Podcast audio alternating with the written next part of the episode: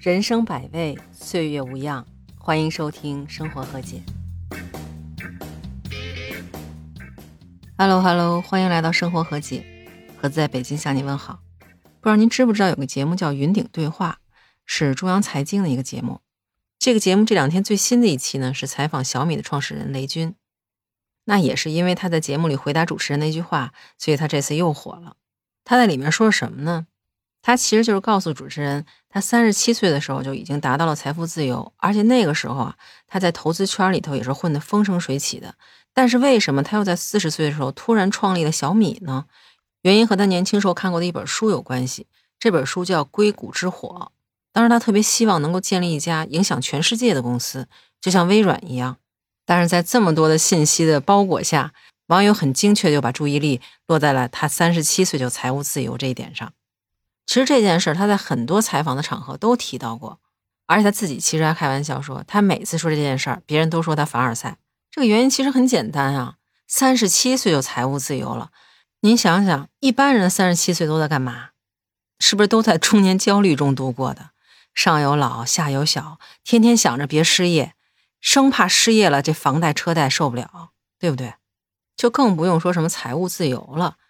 那有网友就问。这财务自由到底怎么才能自由啊？多少才算自由啊？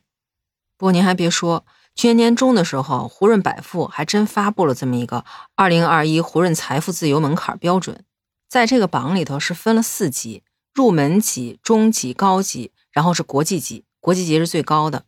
而且不同级呢还分了三种城市：一线、二线、三线城市。咱别的级别就不说了，像国际级咱们就 根本不用考虑，咱就先看这入门级，咱能不能达到哈？入门级的话分三个：一线、二线、三线城市。一线城市的话是一千九百万元，二线城市的话是一千二百万元，三线城市的话是六百万元。那这里面还包括常住房的面积是一百二十平，汽车两辆，家庭的税后年收入，一线城市六十万，二线城市四十万，三线城市二十万。怎么样？您听这入门级的标准，心里什么感觉？反正我心里是拔凉拔凉的。我就觉得，我这辈子要是能达到这个标准的唯一机会，可能就是在梦里。但是其实冷静下来细想想，这个财务自由指的是什么呢？您理解的财务自由又是什么？我看很多的报道都提到说，财务自由其实是一个伪命题。我其实挺赞同的。您想想，财务自由本身是什么？就相当于是在我不工作的情况下，我的收入和支出能够达到一个平衡，这个不就叫财务自由吗？对不对？那就意味着，其实财务自由是收支两端控制的。我可以收入多，支出也多；我也可以收入少，支出变少。所以，他其实根本就不可能有一个标准。很多人都羡慕雷军三十七岁的时候就财务自由了，但是他们没有看到的是，他二十八岁的时候就已经是金山公司的副总经理了。我记得老罗在跨年演讲的时候曾经提到过，雷军当时在中关村叱咤风云的时候，马化腾和丁磊刚刚创业。百度的李彦宏还在美国留学呢。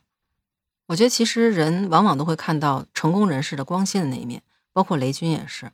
大家看到都是他三十七岁的时候就已经财务独立了，大家没看到的是他背后的辛酸。就比如说一九九六年的时候，金山公司差点没有倒闭，因为当时资金链断裂，他们发不出工资来了。那个时候雷军在干什么？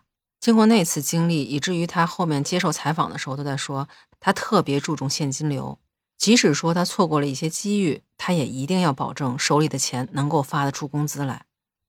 那说到这儿，我想起我之前看过的一篇关于财富自由的文章。他说那个意思大概就是达到财富自由，这些人其实是已经形成一种惯性。他们虽然已经拥有了一定的财富，但是他们不会停下来，他们会不断的挑战自己，然后像滚雪球一样把他们财富不断的扩大。这个其实就是网友一直吐槽雷军老是说他四十岁的时候觉得自己一事无成，所以才创办了小米。很多人都说他是凡尔赛，但他这个一事无成的标准，其实是他自己在内心给自己设定的一个对自我的挑战。您看，像咱们这种达不到财富自由的人，就会总去关注财富自由本身能赚多少钱，什么时候能达到这些钱。但是真正达到财富自由的这些人，他们往往关注的。是怎么去把这件事做好？雷军在其中一个采访里提到的两点特别好。他说：“其实成功有两点很重要，一点是要顺势而为，什么意思呢？就是要顺应社会的发展、时代的变化。这个我觉得真的挺对的。咱就举个例子，比如说公众号吧，最早期的时候，微信都很少有人用，公众号更是很新鲜的东西。但就是那些敢于吃螃蟹，然后又不断的努力坚持到现在的那些人，很多都取得了不错的成绩，对不对？第二点，他总结就是要低头做事，还要抬头看路，就是有些时候在不断的努力做事的同时，还要抬头辨清方向。所以我觉得，与其咱们去关注财富自由的标准，然后让自己心灰意冷，还不如说咱们努力把自己的生活过好，让自己的心态放平和。然后顺势而为，也许这样会取得更好的效果，您说对不对？那不知道您对财富自由这件事有什么看法？也欢迎您在留言区告诉我。当然，也欢迎您订阅、评价我的专辑。那今儿咱们就聊这么多，下期见，拜拜。